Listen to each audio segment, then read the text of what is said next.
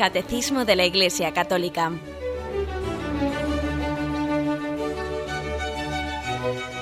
Un programa dirigido por Monseñor José Ignacio Munilla, Obispo de San Sebastián.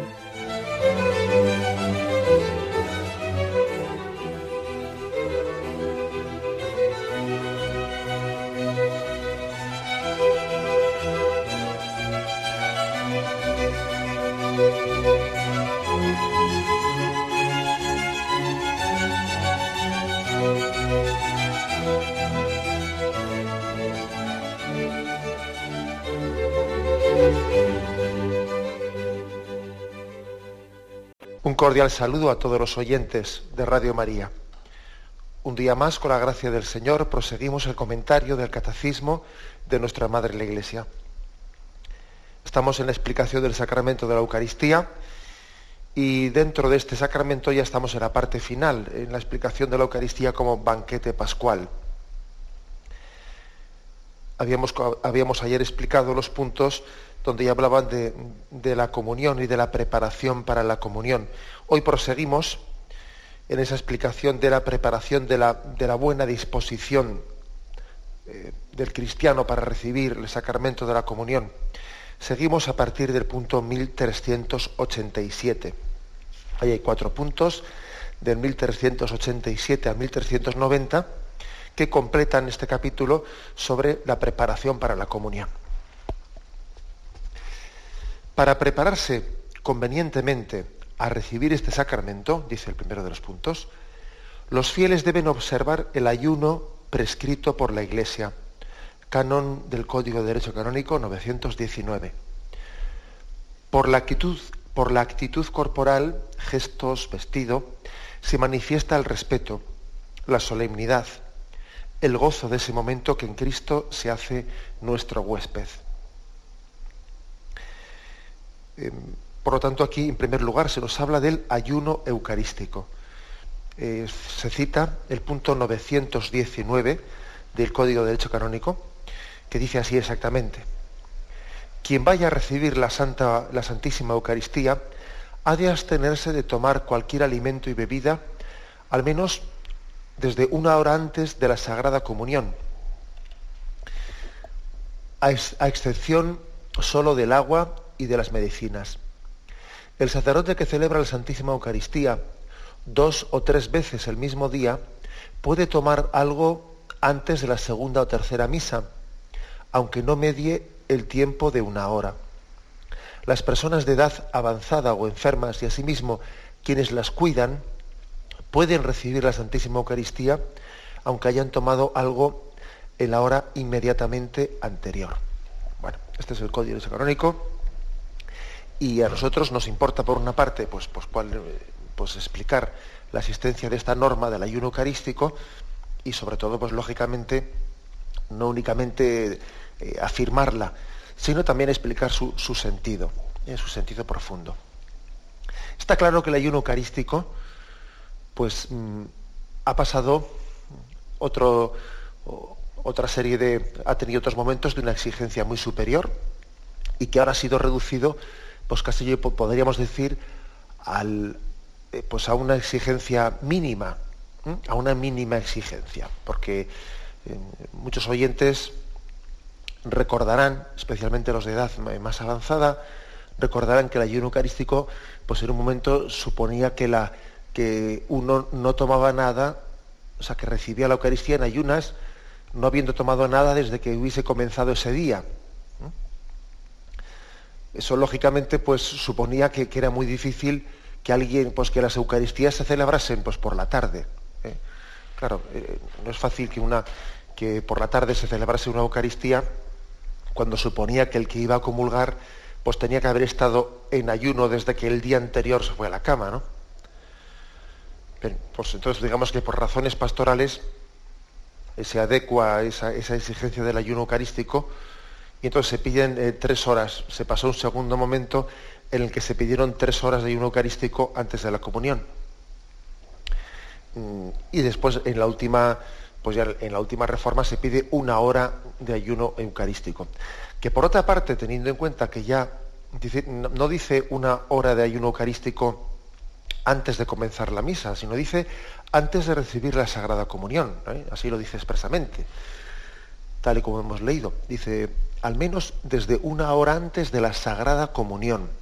Hombre, lo cual quiere decir que si ya la misa pues, tiene una duración pues, concreta, lo que fuese, ¿no? de media hora o lo que fuere, antes de, porque el rito de la comunión está en la parte final, quiere decir que el ayuno eucarístico antes de la Santa Misa, pues en el fondo, pues no es tanto tiempo, ¿no? Pues será media hora ¿eh? o lo que fuere. Bien, pero aunque se haya reducido a una mínima expresión, eh, se ha mantenido. ¿eh? la Iglesia no ha, considerado oportuno derogar. Es verdad que ha facilitado mucho las cosas, pues para que también el, poder, la recepción de la Sagrada Comunión, pues pueda ser más habitual, etcétera ha facilitado mucho las cosas, pero no la ha suprimido. Bien, si no la ha suprimido es que hay un valor. Hay un valor que la Iglesia quiere tutelar pues, con una norma. ¿eh? ¿Y qué, valor es ese? ¿Eh? ¿Por, qué, mm, ¿Por, qué, valora la Iglesia el ayuno eucarístico? Bueno, en primer lugar, para explicarlo yo, mm, démonos cuenta que, que es, forma parte de, de la pedagogía de la misma liturgia el preparar los grandes acontecimientos con, con un tiempo previo en el que eh, maduramos nuestras disposiciones. Por ejemplo, ¿eh? La celebración de la Pascua es preparada con, el, con la penitencia de la Cuaresma. Por ejemplo, el gozo de las Navidades es preparado con el tiempo de Adviento, ¿eh? con el tiempo de Adviento. También un tiempo penitencial. Y claro, forma parte de la pedagogía litúrgica el que todo gran acontecimiento haya sido previamente preparado con, una, mm, con un aspecto penitencial, con un aspecto penitencial.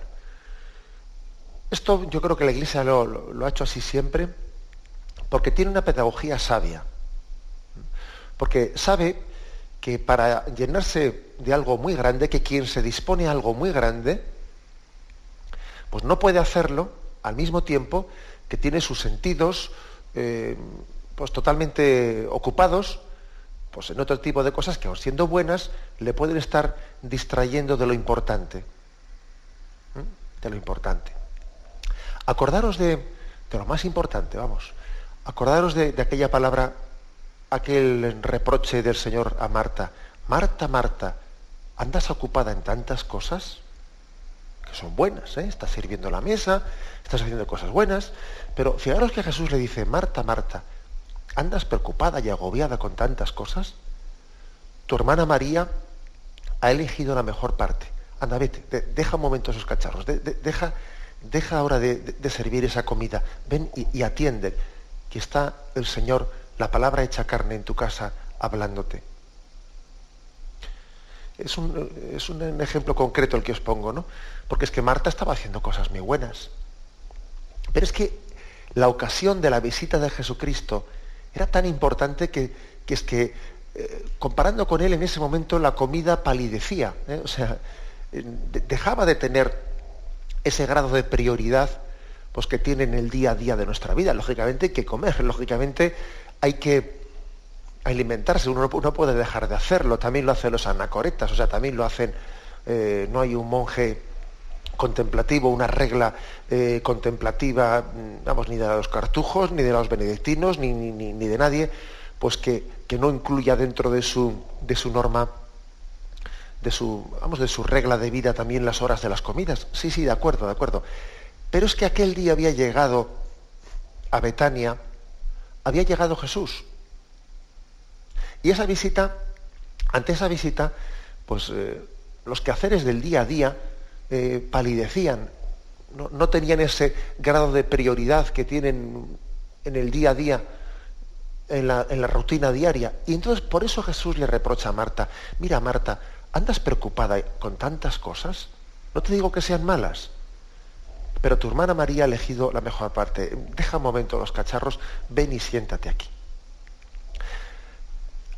es la conciencia, eh, es como subrayar la conciencia de que las cosas eh, principales, las cosas eh, que son en las que somos conscientes de que se está resumiendo todo el tesoro de Dios, Pues cuando son estimadas, cuando son apreciadas, lo lógico es que de nosotros eh, brote también un signo de renunciar a lo secundario por mantener más atención a lo prioritario.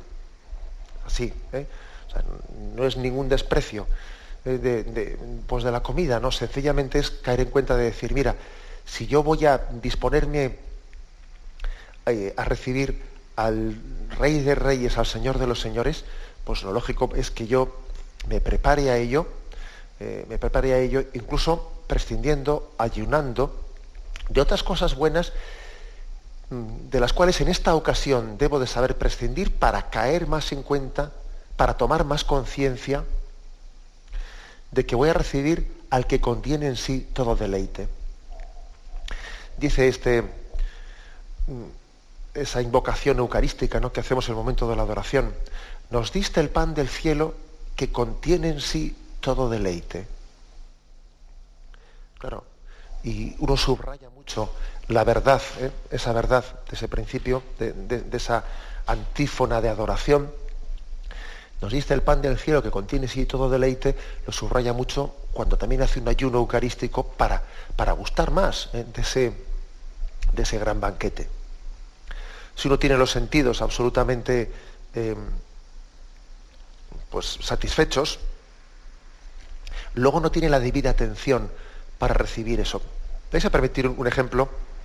Que yo entiendo que todo ejemplo pues, hay que cogerlo pues, eh, en la medida en que ayude, no, se puede aplicar literalmente, ¿no? Pero los cazadores, los cazadores tienen costumbre de que cuando llevan a sus perros de caza bien entrenados, los llevan a eh, hacer una cacería, los llevan al monte, ellos tienen la costumbre de, de no pegarles un banquete a sus perros antes de comenzar la cacería ¿eh? porque si, tú a, tu perro, a tu perro de caza le pegas un banquetazo antes de comenzar la cacería, ya te digo yo después eh, que espabilado va a andar para, ir a por la perdiz. ¿eh? También el que el perro tenga una cierta hambre, bueno, va a estar muerto de hambre el pobre, que si no, no corre, ¿no? Pero el hecho de que el perro tiene una cierta hambre todavía agudiza el sentido suyo de caza. Está más atento a eso que está buscando como lo tengas allí, cebado, como lo, como acabas de pegar allí, si, le has puesto ahí tres chuletas para que coman, para rato después va a andar espabilado pues buscando, buscando la perdiz, ¿no? En, plena cacería. No, no, tiene los sentidos agudizados. Bueno, pues aplicando este ejemplo, eh, también este ha sido tradicionalmente el sentido del ayuno. El sentido del ayuno ha sido el eh, subrayar, el tener nuestros sentidos espirituales bien dispuestos, atentos. Es que si nuestros sentidos corporales están saturados, luego lo que no podemos pretender es que los sentidos espirituales estén agudizados. Esto es así, o sea, los sentidos corporales conviene que estén también eh, dentro de una pedagogía de ayuno, si no después los sentidos espirituales están, eh, pues están lentos, están torpes, uno no tiene deseo y hambre de Dios. ¿eh? Es que eh, el, ser humano, que es cuerpo, que es alma, que es corpóreo y es espiritual, pues tiene condicionamientos corporales, tiene condicionamientos espirituales. Y claro que lo corpóreo también afecta a lo espiritual, claro que afecta porque no hay en nosotros una especie de eh, frontera, frontera artificialmente establecida en la que se distingue lo corporal y lo espiritual. No, lo, corpóreo afecta a lo espiritual. Claro que puede afectar, claro que afecta de hecho. ¿eh? De hecho, quien está demasiado saciado, pues corporalmente, pues no tendrá el grado de agudeza y de espiritual que debe de tener. Eso esto eh, que estoy explicando se aplica al tema de, la, del ayuno eucarístico, pero lo supera, claro, es, un tipo de, afirmación que, se puede, vamos, hago referencia a ella, mm, pues en, una explicación de conjunto de lo que es la vida espiritual. Demasiado, demasiado saciado, demasiado cómodo, eh, pues ya te digo yo, que después eso espiritualmente va, va a afectar mucho. Baste recordar también que todos sabemos que esta sociedad del bienestar, del bienestar, pues hace mucho daño a la vida espiritual. Demasiado cómodo, demasiado saciado, cuando los sentidos corporales ¿no? pues son satisfechos de una manera pues, excesiva, pues eso nos deja torpes espiritualmente, nos deja torpes. Deja torpes, es decir, uno tiene que ayunar. Por ejemplo, también ser capaz de hacer un ayuno en su vista para poder prepararse a ver, a ver, al Señor. Eso lo decía San Juan de la Cruz, ¿no? Quien está totalmente volcado con todo tipo de curiosidades, curiosidades por aquí, curiosidades por allá, que tienen la vista desparramada, la vista desparramada en todo tipo de curiosidades, no tiene después eh, su vista espiritual, mm, o sea, no, está esperando y gozando ver al Señor presente en las cosas, sino únicamente, pues bueno, pues es que es carne de cañón de, pues, revistas del corazón y de bobadas que lo que le hacen es, mm, le están atrayendo su, su deseo, ¿eh? le están consumiendo, le están gastando el deseo que él tiene pues de conocer la verdad y después llegado cuando deja todo ese mundo de curiosidades después no tiene deseo de ver a Dios cuando uno eh, pues está todo el día oyendo chismes pues después no está hambriento de la palabra cuando uno está todo el día comiendo y su única ambición pues es em, pues es que tiene una tendencia a la gula y está todo el día con esa obsesión y ansiedad de comer, luego después también su, hambre de Dios también eh, se resiente porque tiene menos hambre, hambre, de, hambre del Espíritu, ¿no? Del Espíritu Santo. Es que afecta, lo corporal afecta a lo espiritual. Porque, porque nosotros porque somos todo un todo unido. ¿eh? La Iglesia siempre ha tenido conciencia de eso. Siempre ha tenido conciencia de eso y por eso em, pues se han preparado la, la Pascua con la Cuaresma, por eso se ha preparado la Navidad con el Adviento, porque cuando alguien va a recibir es como una esponja, una esponja que se está mm, disponiendo para empaparse de agua limpia, lo primero que hay que hacer es exprimirla, exprimirla para que el agua vieja, el agua sucia, no impida que la esponja, esponja sea empapada de esa agua cristalina nueva. Pues algo así también la Iglesia ha hecho siempre, ¿no? El ayuno eh, precede, bueno, el ayuno eh, no únicamente de alimentos, ¿no? Sino, sino en el sentido penitencial eh, pleno de la palabra, precede y prepara el encuentro pleno con Jesucristo, prepara y nos hace caer en cuenta de la novedad de lo que vamos a recibir, de la novedad de lo que vamos a recibir. Aunque a veces esto quede, un poco más ocultado, por ejemplo, con el tema del Adviento, está bastante claro pues que, el consumismo en medio del cual se, celebra las, Navidades hace que el tiempo de Adviento pase desapercibido. Claro, si ya te comienzan ya a anunciar los, turrones antes de que comience el Adviento, pues qué difícil va a ser eh, después celebrar el Adviento, mejor dicho, la Navidad, con el gozo de la llegada de Cristo como tesoro de nuestra vida. Cuando no hemos sido capaces de, preservar el adviento como un tiempo de ayuno, un tiempo de penitencia, un tiempo en el que nos hemos desprendido de tantas cosas para después gozar de Cristo como tesoro de nuestra vida. La falta de vivencia al sentido penitencial y el sentido de ayuno en el contexto del Adviento luego hace que la Navidad no tenga pues esa novedad, novedad de, espiritual que debe tener en nuestra vida, ¿no? porque es que la, hemos, la hemos corrompido, eh, esa novedad, pues, a través de una satisfacción continua de los deseos y, eh, pues, corporales, de manera que después eso nos ha impedido gozar del don que está por llegar. Bien, esta pedagogía, pues, en, en esta pedagogía litúrgico, espiritual, etcétera, se inserta, se inserta también el precepto del ayuno eucarístico. Hacemos un momento de reflexión y continuamos enseguida.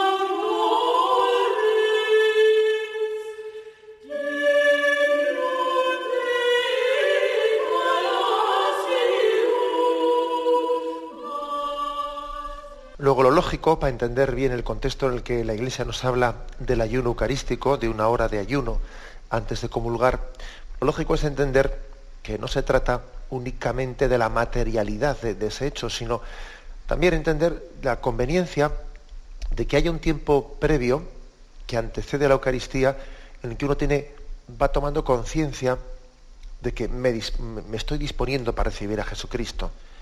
Parece que también es una invitación a que nuestra asistencia a la Santa Misa haya sido preparada, preparada un rato previo, un rato antes. Que, pues qué, importante sería que pudiésemos llegar al templo de Dios un rato antes del inicio de la Eucaristía y tener allí un coloquio previo que nos prepare para la Eucaristía. Qué importante sería qué importante que los cristianos tuviésemos una preparación previa antes de ir a la Santa Misa en la que incluso podamos haber eh, llegado a, preparar las lecturas teniendo un misal o con tantos servicios litúrgicos que hoy en día se ofrecen, ¿no? Con algunas publicaciones maravillosas, pues que a uno le permiten haber preparado la palabra de Dios que luego va a ser proclamada en la Santa Misa y uno tiene una preparación previa y eso está como roturando el terreno roturando el terreno para que la palabra que después va a ser proclamada caiga en una tierra bien dispuesta para acogerla. Es decir, el ayuno eucarístico tiene este contexto. O sea, tiene este contexto, no es únicamente un precepto así caprichoso, desligado, no, no, el ayuno eucarístico tiene este contexto de, la importancia de preparar previamente la Eucaristía, incluso de prolongarla después, después de haber comulgado un rato de acción de gracias. Es un sentido pues, pues, pues pleno. Eh, fijaros que, este punto del, catecismo que estamos comentando en 1387 añade también otras cosas. Añade la importancia, aparte de ese ayuno eucarístico, eh, de la actitud corporal, los gestos y el vestido. Se manifiesta el respeto. Es decir, eh, también tradicionalmente tradicionalmente, pues nuestros, nuestros cristianos, nuestros padres nos han enseñado como eh, a engalanar, ¿eh? también a cuidar aspectos externos en los que eh, el sentido del respeto, de la forma de vestir, etcétera, todavía subraya más la solemnidad del domingo especialmente, el domingo, el día del Señor. Y ya sé que esto puede ser fácilmente ridiculizado, si, si es que lo hemos escuchado muchas veces, porque claro que, uno podría fácilmente decir, bueno, ¿y qué sentido tiene ir ahí el domingo, ahí elegantes, eh, poniéndose así para que la gente, para lucirse uno delante de otro y para que la gente le vea y no le agradará mucho más al Señor?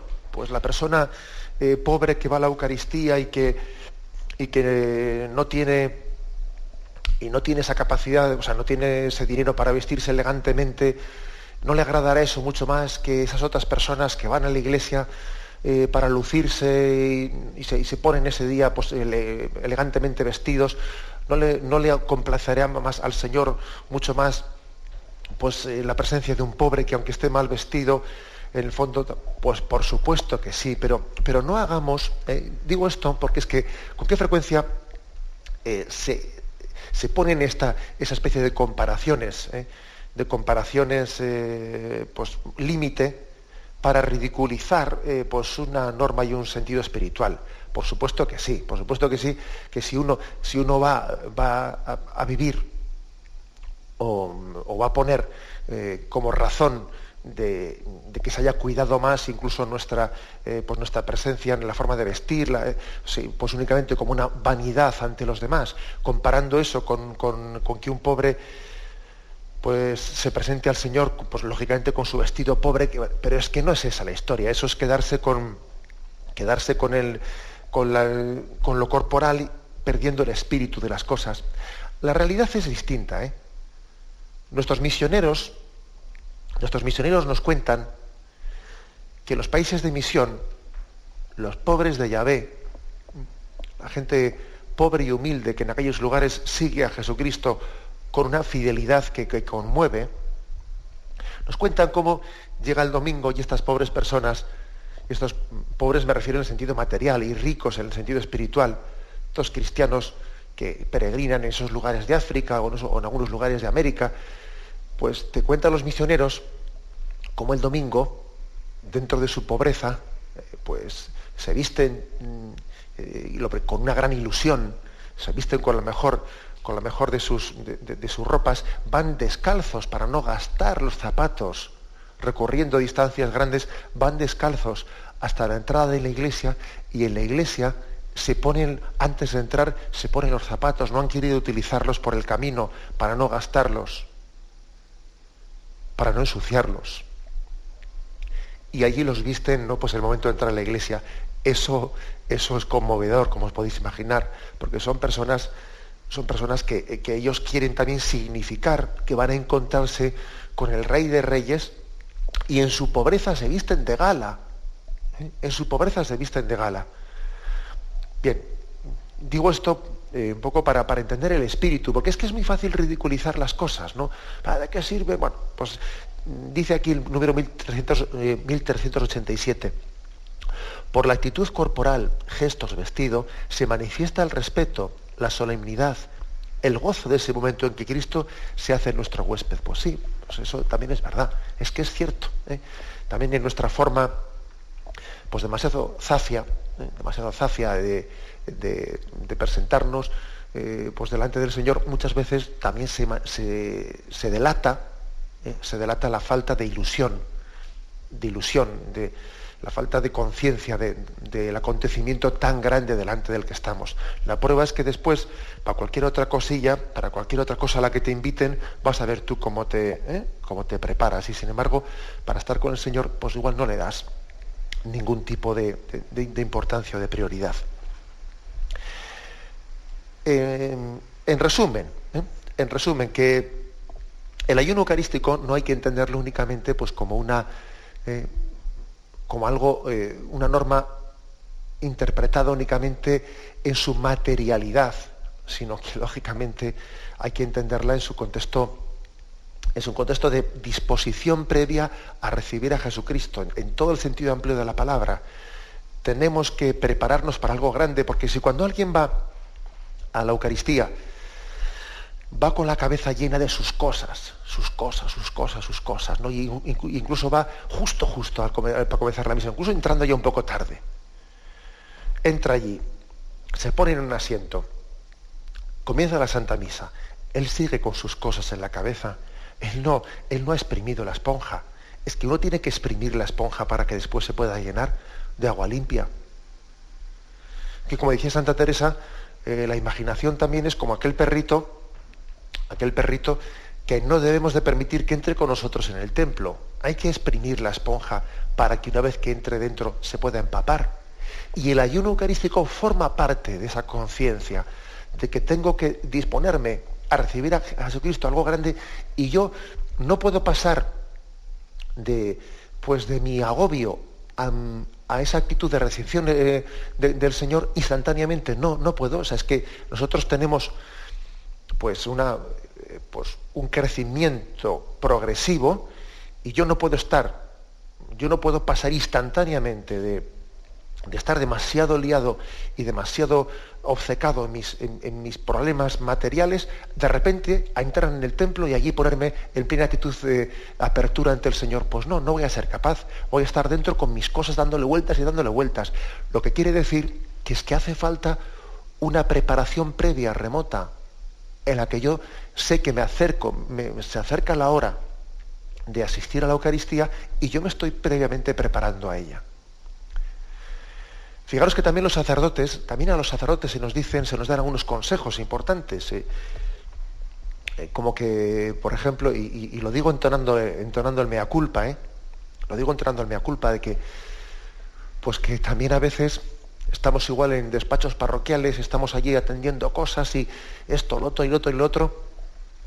Ahí va, se nos echa encima la hora de la Santa Misa, eh, el sacristano, la sacristana tiene todas las cosas allí preparadas, vamos corriendo allí, nos revestimos, venga, y salimos para el altar. Y parece que ni hemos tenido previamente un momento de intimidad en el que uno se prepara y se dispone para tomar conciencia de qué es lo que voy a celebrar, etcétera es que claro, que es que también posiblemente, vamos, con toda seguridad los sacerdotes también pecamos de no tener una preparación previa como, como, hay que tenerla.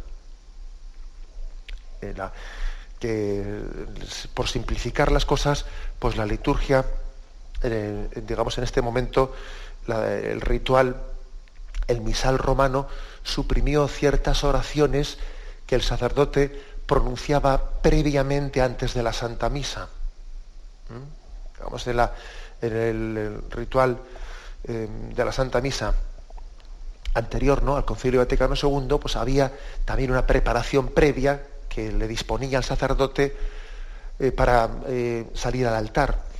Bueno, se suprimen ciertas cosas para, para, simplificar, porque también es cierto que estamos en un, pues en, un, en un momento y en un ritmo de vida en el que eh, ciertas cosas tienen que ser simplificadas, porque es que tenemos un ritmo de vida que... Sí, pero, pero con riesgos, ¿eh? ojo, con riesgos, con el riesgo también de que después, pues como digo yo, caigamos en, pues en una eh, pues en una capacidad de llegar rápidamente, comenzar allí la celebración de la misa sin haber tenido pues un momento de, intimidad en el que uno tenga, un, tenga el necesario tiempo pues para caer en cuenta de qué voy a celebrar, para exprimir un poco esa esponja que está llena de 28.000 cosas en la cabeza, es que todo eso es necesario. Y en ese contexto hay que entender, hay que entender la norma del ayuno eucarístico. Bien, hacemos un momento de reflexión y continuamos.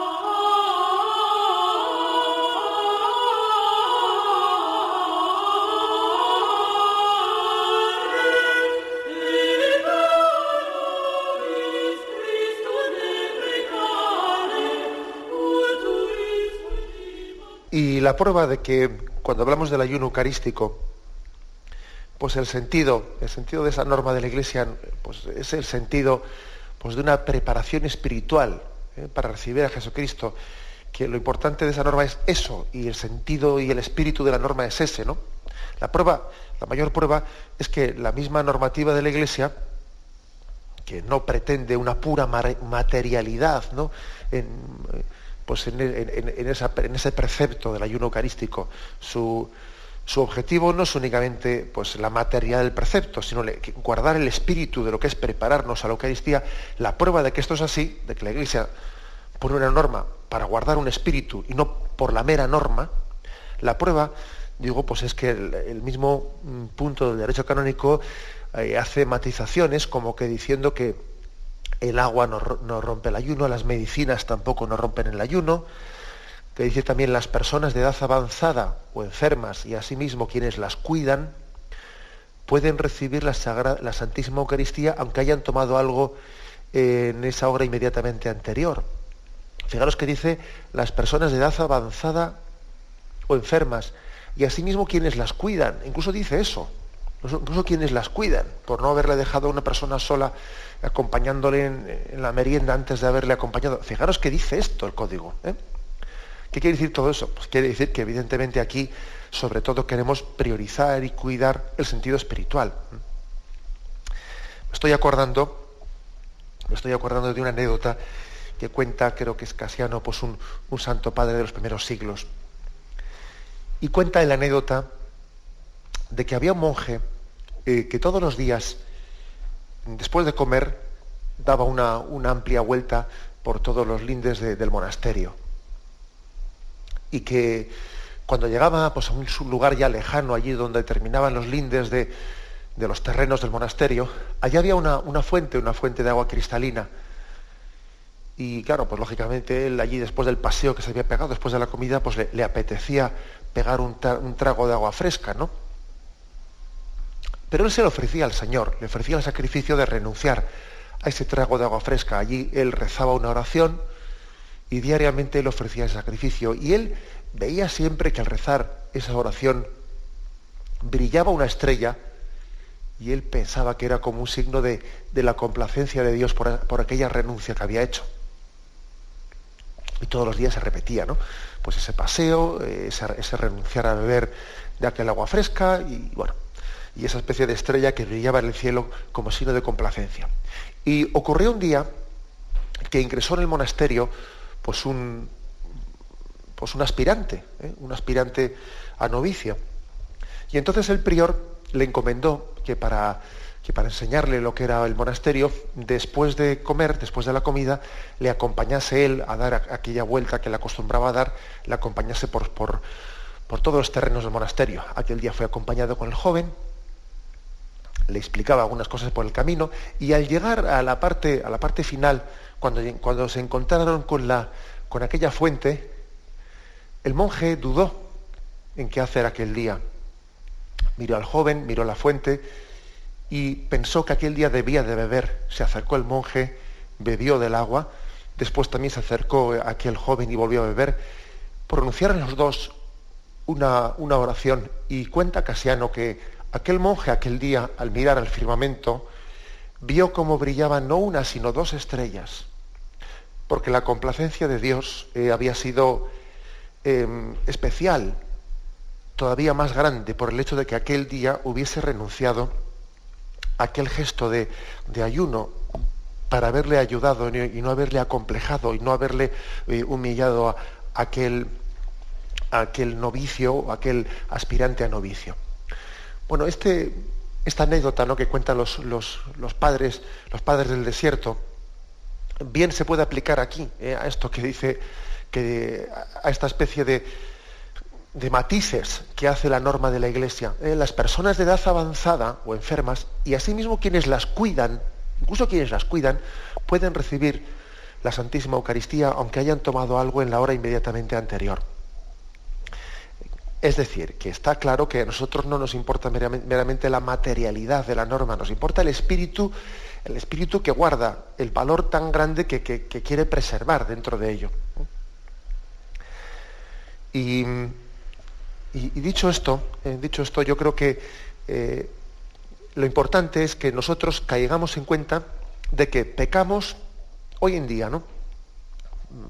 Hablando, hablando en términos genéricos, que como siempre, como a veces he dicho, cuando uno habla en una radio, pues hombre, habrá situaciones muy diversas entre las personas que lo escuchan, pero especialmente tenemos que dirigir una palabra a lo que puede ser la actitud más genérica, eh, más genérica del momento cultural en el que vivimos. Eh. Luego, luego los directores espirituales, la dirección espiritual ya se está refiriendo a una persona en concreto, a su caso concreto y determinado, y sabrá, y sabrá darle pues, consejos más adecuados a su situación y a su carácter personal.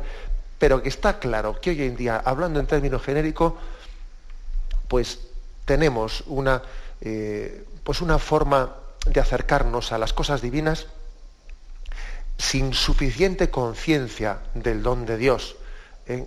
con, una falta de predisposición muy grande, ¿eh? pretendiendo tener al mismo tiempo todo lo humano y lo divino, pretendiendo servir a dos señores, como dice el Evangelio. No podéis servir a dos señores, a Dios y al dinero. No puedes tener los sentidos corporales perfectamente satisfechos y al mismo tiempo los espirituales. Pues no es posible, o sea, no, es posible. Eh, hoy en día eh, uno, uno, se percata, y además es que no es únicamente la materialidad, por ejemplo, a veces, porque como os he dicho alguna vez, es que desde el altar se ven muchas cosas, ¿no? Entonces ve, uno que, está una persona asistiendo a la Eucaristía masticando chicle, por ejemplo.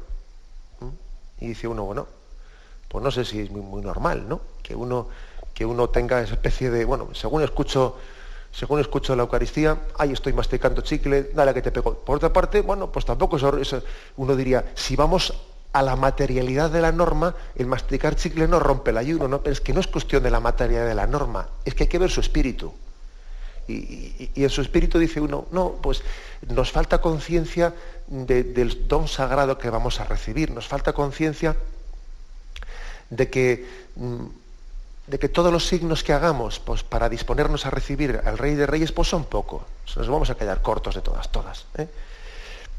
O sea que este es el sentido, es el sentido de que tengamos una preparación previa para gozar del momento del encuentro con Jesucristo, para gozarlo, ¿eh? para gozarlo, para entender que, que mm, suelen ser mucho más tristes las personas eh, que no hacen penitencia y no hacen ayuno. El que está harto de todo, el que está plenamente satisfecho de todas las cosas, tiene, eh, tiende a tener, tiende a tener un talante, un talante espiritual triste. ¿Por qué? Porque mm, no, goza de la novedad, porque el que está continuamente satisfecho de todo, satisfecho me refiero en el sentido de, atiborrado de todo, ese no se goza con nada. Sin embargo, el que, el que sí que está acostumbrado eh, a renunciar, eh, sí que está acostumbrado a ayunar eh, corporalmente de muchas cosas, cuando se le entrega algo novedoso lo goza. Eso es como el niño, vamos a ver, como el niño que está harto de juguetes. El niño que está harto de juguetes, le das un juguete más y su capacidad de gozar con él, pues es que es mínima, porque es que está harto. Sin embargo, cuando a un niño, pues eh, sí, se le ha dado un juguete, pero no, pero no de una manera abusiva, etcétera, pues tiene una capacidad muy superior de gozar con él. Bueno, pues eso es lo que hay que, eso es lo que hay que preservar en nosotros. Esa es la pedagogía, la pedagogía que la Iglesia nos quiere también conducir en la liturgia. Ser austero, ser austero, tener un sentido penitencial, etcétera, nos dispone mucho mejor para recibir y gozar los dones de Dios. La falta de austeridad, la falta de austeridad, el materialismo de vida, eh, pues la comodidad eh, por criterio en nuestra vida no ayuda en nada eh, a caer en cuenta pues, pues, de los dones de Dios que vamos a recibir. No ayuda en nada. Bien, lo dejamos aquí, aunque, aunque nos hemos quedado en este punto únicamente, pero continuaremos. Termino y me despido con la bendición de Dios Todopoderoso, Padre, Hijo y Espíritu Santo, descienda sobre vosotros. Alabado sea Jesucristo.